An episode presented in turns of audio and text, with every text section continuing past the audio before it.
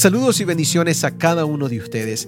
Mi nombre es Michel Aguinaga y gracias por escuchar Chispas de Sabiduría, donde buscamos un poco de sabiduría divina, una chispa bíblica, para que Dios pueda encender un gran fuego espiritual en nosotros. Espero que donde sea que estés puedas recibir un poco de bendición a través de este podcast y más que nada, darle lugar al Espíritu Santo que haga una obra especial en tu vida. Nuestra siguiente meditación lleva por título No temeré mal alguno.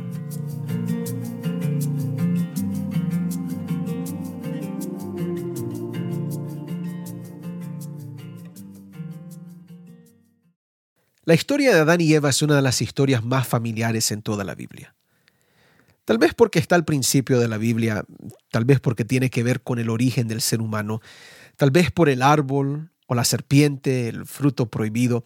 En fin, esta historia se conoce tanto por creyentes y no creyentes en la Biblia. Muchos, muchos saben sus detalles. La Biblia nos dice que en el jardín del Edén habían dos árboles especiales. Teníamos el árbol de la vida, y el árbol del conocimiento del bien y del mal. De estos dos árboles, el segundo era prohibido, y de acuerdo con esto, eh, dice la Biblia en Génesis 2.16, que Jehová Dios mandó al hombre diciendo, de todo árbol del huerto podrás comer, pero del árbol del conocimiento del bien y del mal no comerás, porque el día que de él comas ciertamente morirás. Noten que el mandato fue sencillo y directo. No hay complicación o ambigüedad en lo que Dios estaba diciendo. Pero a pesar de eso, Eva es seducida por la tentación de la serpiente y toma del árbol prohibido, come del árbol prohibido. Le da a Adán la fruta prohibida y él también toma y come de lo prohibido. Y por primera vez en la Biblia, y por consecuencia en la historia del ser humano, vemos pecado en nuestro mundo. Por la desobediencia humana, por infracción de la ley divina, el mal entra en nuestro mundo y hemos sentido las consecuencias y efectos del pecado hasta el día de hoy. La muerte, el, sufrimiento, los dolores de parto, el sudor del trabajo, el sufrimiento del día a día, las catástrofes naturales, la discriminación y la inigualdad, la violencia, todas estas cosas son consecuencias del pecado y consecuencias que todos hemos sufrido de cierta manera y hasta cierto grado. Pero antes de todas estas consecuencias, el pecado trajo algo que a veces ignoramos en esta historia, pero que ha devastado nuestras vidas por igual. De acuerdo con la Biblia, una de las primeras consecuencias del pecado fue el temor. Noten cómo lo describe la Biblia en Génesis capítulo 3, versículos 7 al 10. Adán y Eva apenas han comido de ese árbol prohibido, dice la Biblia, entonces fueron abiertos los ojos de ambos y se dieron cuenta de que estaban desnudos. Cosieron pues hojas de higuera y se hicieron delantales. Luego oyeron la voz de Jehová Dios que se paseaba por el huerto al aire del día, y el hombre y su mujer se escondieron de la presencia de Jehová Dios entre los árboles del huerto. Pero Jehová Dios llamó al hombre y le preguntó, ¿Dónde estás? Y el hombre respondió, Oí tu voz en el huerto y tuve miedo porque estaba desnudo por eso me escondí. Tuve miedo, es lo que dice Adán. Tuve miedo de ser hallado desnudo. Tuve miedo de ser hallado en esta condición pecaminosa. Tuve miedo de tu voz. Me escondí, Señor. Me escondí cuando escuché tu voz porque tuve miedo. Quiero que notes que antes de la muerte, antes del dolor, antes del sufrimiento, lo primero que el ser humano siente es miedo. La palabra que se traduce como miedo en este texto, la palabra hebrea yare, nos da a entender que Adán sintió gran destreza, preocupación profundo por dolor y por circunstancias no favorables. Seguramente Adán sintió el latido furioso de, del corazón que se siente con el miedo. Seguramente Adán sintió cómo se enchina la piel con el miedo, cómo se paraliza la vida con el temor, cómo a nerviosismo entra en nuestras mentes, pensamientos negativos, confusión de un futuro inseguro, todo eso entra e, en la vida, en la experiencia de Adán. El miedo, el temor, capten, tiene su origen en el pecado. Nunca fue el plan de Dios para nosotros que sintiéramos miedo. Pero ahora esta es una realidad de la vida. E, e, el infante que se cae por primera vez, el, el niño que enfrenta la oscuridad de su cuarto cada noche, el estudiante que tiene que pasar un examen académico muy importante, la mujer que está a punto de confiarle su corazón a un hombre, e, el que no tiene dinero para pagar lo necesario para poder sobrevivir, el padre que la vida espiritual de su hijo va de mal en peor, el anciano que se le ha diagnosticado con cáncer o una enfermedad grave, el miedo se manifiesta en todas estas experiencias de la vida. Todos hemos sentido temor en algún momento. posiblemente hoy, al escuchar estas palabras, hay temor en tu corazón. De repente hoy hay miedo en tu alma. En primer lugar, déjame decirte, te entiendo, ah, me identifico contigo porque todos sentimos temor de algo. Yo lo he sentido. Ahora, sí, de repente tal vez algunos son más fuertes que otros, pero si sientes temor, yo te voy a decir, no te desanimes porque todos lo hemos sentido en algún momento. Te lo repito, no te desanimes si sientes miedo en algún momento por alguna cosa en tu vida. Ahora, te digo esto por lo siguiente. Muchas personas se desaniman cuando sienten temor porque piensan que esto significa que son personas de poca fe. Eso es lo que nosotros hemos hecho últimamente. Ah, ¿Tienes miedo? Decimos. Ah, es que no crees en Dios. ¿Crees en Dios? Eh, entonces no debes de tener miedo. La realidad es que como seres humanos finitos, mortales, débiles, que, que no podemos hacer todas las cosas y, que no tenemos solución a todos nuestros problemas, el miedo es un sentimiento natural de nuestra experiencia. ¿Traído por el pecado? Sí, por supuesto, pero es algo que ahora todos tenemos que enfrentar. Y si lo pensamos de un punto de vista bíblico, aún los héroes más grandes de la Biblia sintieron miedo. Por supuesto, ya vimos a Adán tan cerca de la perfección sintiendo miedo. Pero también tenemos a Moisés junto a la zarza ardiente disputando el llamado de Dios de ir a Egipto porque sentía miedo.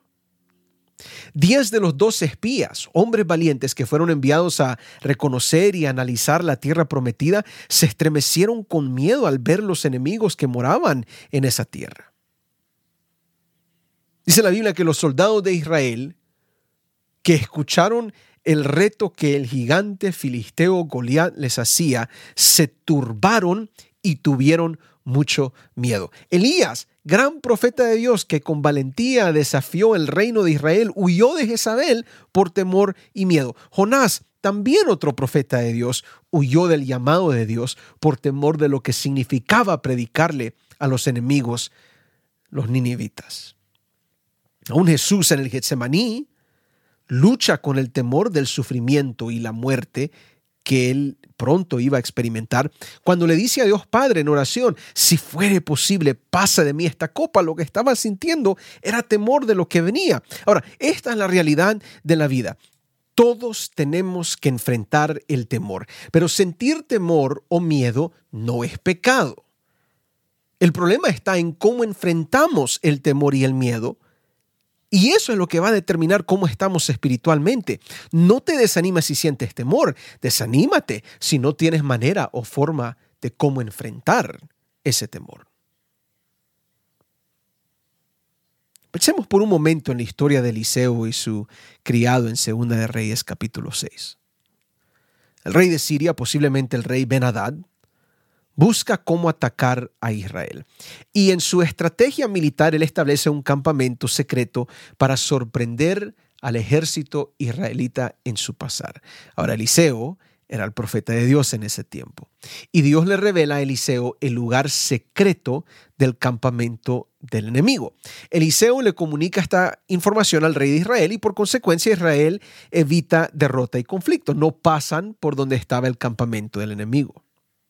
Ahora, el lugar era secreto. Entonces, el rey de Siria, de nuevo, Ben-Hadad, se enoja que no pudo sorprender a Israel y piensa que tiene un espía en el campamento. Y cuando Ben-Hadad pide que se descubra el traidor, un siervo le respondió, No, rey y señor mío, el profeta Eliseo, que está en Israel, es el que hace saber al rey de Israel las palabras que tú hablas en tu habitación más secreta. El rey ordenó, id y ved dónde está para que yo envíe a apresarlo. Y alguien le dijo, está en Dotán. Y entonces el rey envió allí gente de a caballo, carros y un gran ejército, los cuales llegaron de noche y sitiaron la ciudad. Esto iba a ser el fin de Eliseo, seguramente, porque la ciudad estaba sitiada. No hay escape para nadie en Dotán, menos el siervo de Dios. Y de nuevo, todo esto sucedió en la noche, de acuerdo a la Biblia. Cuando llegó la mañana, nos cuenta la Biblia también, que el criado de Eliseo se levantó y al salir afuera ve que toda la ciudad está sitiada. Soldados, caballos, carros listos para atacar. Asustado, el criado corre adentro de la casa y en clamor de desesperación le dice a Eliseo, Ah, Señor mío, ¿qué haremos? Y Eliseo respondió, No tengas miedo, porque más son los que están con nosotros que los que están con ellos. No tengas miedo. El profeta de Dios dijo, no tengas miedo, porque más son los que están con nosotros que los que están con ellos. Bueno, ¿de qué hablaba Eliseo? Porque el criado había visto los cerros y la ciudad completamente sitiada. ¿Qué era lo que Eliseo sabía que su criado no sabía? ¿Qué era lo que Eliseo entendía que tal vez su criado no había captado? Entonces dice la Biblia, en el versículo 17, y oró Eliseo, diciendo, Te ruego, Jehová, que abra sus ojos para que vea. Jehová abrió entonces los ojos del criado, y éste vio que el monte estaba lleno de gente de a caballo y de carros de fuego alrededor de Eliseo. Eh, mi querido oyente, este es el problema con el miedo. A veces el miedo causa ceguera a veces el miedo pone una venda sobre nuestros ojos. El temor nos enfoca en el problema, nos enfoca en la crisis venidera, en, en lo trágico que, que es la vida o que vendrá en nuestra vida. Y si no podemos ver que Dios está con nosotros, que Dios protege a sus hijos, que Dios cuida de su pueblo, que Dios siempre efectúa el bien a los que le aman, el miedo tomará control de nuestras vidas. Pero cuando nosotros sabemos que a pesar de lo que enfrentamos, Dios está luchando para nuestro bien, defendiendo a su pueblo incansablemente, el temor puede ser vencido. En otras palabras, el temor nos dice, no mires hacia arriba, mira tu problema, mira aquello que te está causando miedo, mientras que la Biblia te está diciendo, no, mira más allá y ve que Dios puede vencer tu temor, te puede ayudar en tu problema, te puede ayudar en aquello que te está causando esos sentimientos. Por eso las palabras de Isaías 41:10 son tan importantes. No temas, es lo que dice el Señor en este texto. No temas, porque yo estoy contigo. No desmayes, porque yo soy tu Dios que te esfuerzo. Siempre te ayudaré, siempre te sustentaré con la diestra de mi justicia. Nota que la única manera de enfrentar exitosamente el miedo y el temor que sentimos en nuestro corazón es recordando la presencia de Dios en nuestras vidas. Es lo que hacemos con nuestros hijos pequeños. Me pongo a pensar en el mío, eh, en momentos, ¿verdad? Uno apaga las luces y él llama y dice, papi, papi, tengo miedo. Todo niño ha pasado por eso, supongo. A lo mejor no todos, pero la mayoría. Yo sé que yo lo pasé también. Entonces ya uno va a la cama de él a su cuarto. Las luces sí están apagadas. Y lo primero que le digo como padre es, hijo, no tengas miedo. Mami y papi están aquí contigo para protegerte. Esto es lo mismo que Dios nos dice a nosotros en Isaías 41:10. No tengas miedo. Hijo, hija, no tengas temor. Yo sé lo que estás sintiendo en este momento, pero recuerda que yo soy Dios, que yo estoy contigo y te voy a ayudar siempre y te sustentaré para siempre. No tienes que desmayar porque yo soy tu Dios. Y tal vez ahí está el detalle importante, ¿verdad? Que para enfrentar exitosamente los temores de nuestras vidas, eh, tenemos que acercarnos a Dios. Tenemos que reconocer a Dios como nuestro Dios. Y si tienes al Creador del universo en tu corazón, por temeroso y miedoso que ese corazón sea, aunque andes en valle de sombra y de muerte, no temerás mal alguno, porque tu Dios estará contigo. Termino con las palabras muy apropiadas del Salmo 91, palabras inspiradas que yo creo que debes recordar en esos momentos cuando vayas a sentir miedo o temor. Repítelo conmigo donde sea que estés. El que habita al abrigo del Altísimo morará bajo la sombra del Omnipotente. Diré yo a Jehová, esperanza mía y castillo mío, mi Dios, en quien confiaré. Él te librará del lazo del cazador, de la peste destructora. Con sus plumas te cubrirá y debajo de sus alas estarás seguro. Escudo y protección es su verdad. No temerás al terror nocturno, ni a la saeta que vuela de día ni a la pestilencia que anda en la oscuridad, ni a mortandad que en medio del día destruya. Caerán a tu lado mil y diez mil a tu diestra, mas a ti no llegarán. Ciertamente con tus ojos mirarás y verás la recompensa de los impíos, porque has puesto a Jehová, que es mi esperanza, al Altísimo, por tu habitación. No te sobrevendrá mal, ni plaga tocará tu morada, pues a sus ángeles mandará acerca de ti, que te guarden en todos tus caminos. En las manos te llevarán para que tu pie no tropiece en piedra. Sobre el león y la víbora pisarás. Herirás al cachorro de león y al dragón. Por cuanto en mí ha puesto su amor, yo también lo libraré, dice el Señor lo pondré en alto por cuanto ha conocido mi nombre. Me invocará y yo le responderé. Con él estaré yo en la angustia. Lo libraré y lo glorificaré. Lo saciaré de larga vida y le mostraré mi salvación. Dios te bendiga. Hasta la próxima.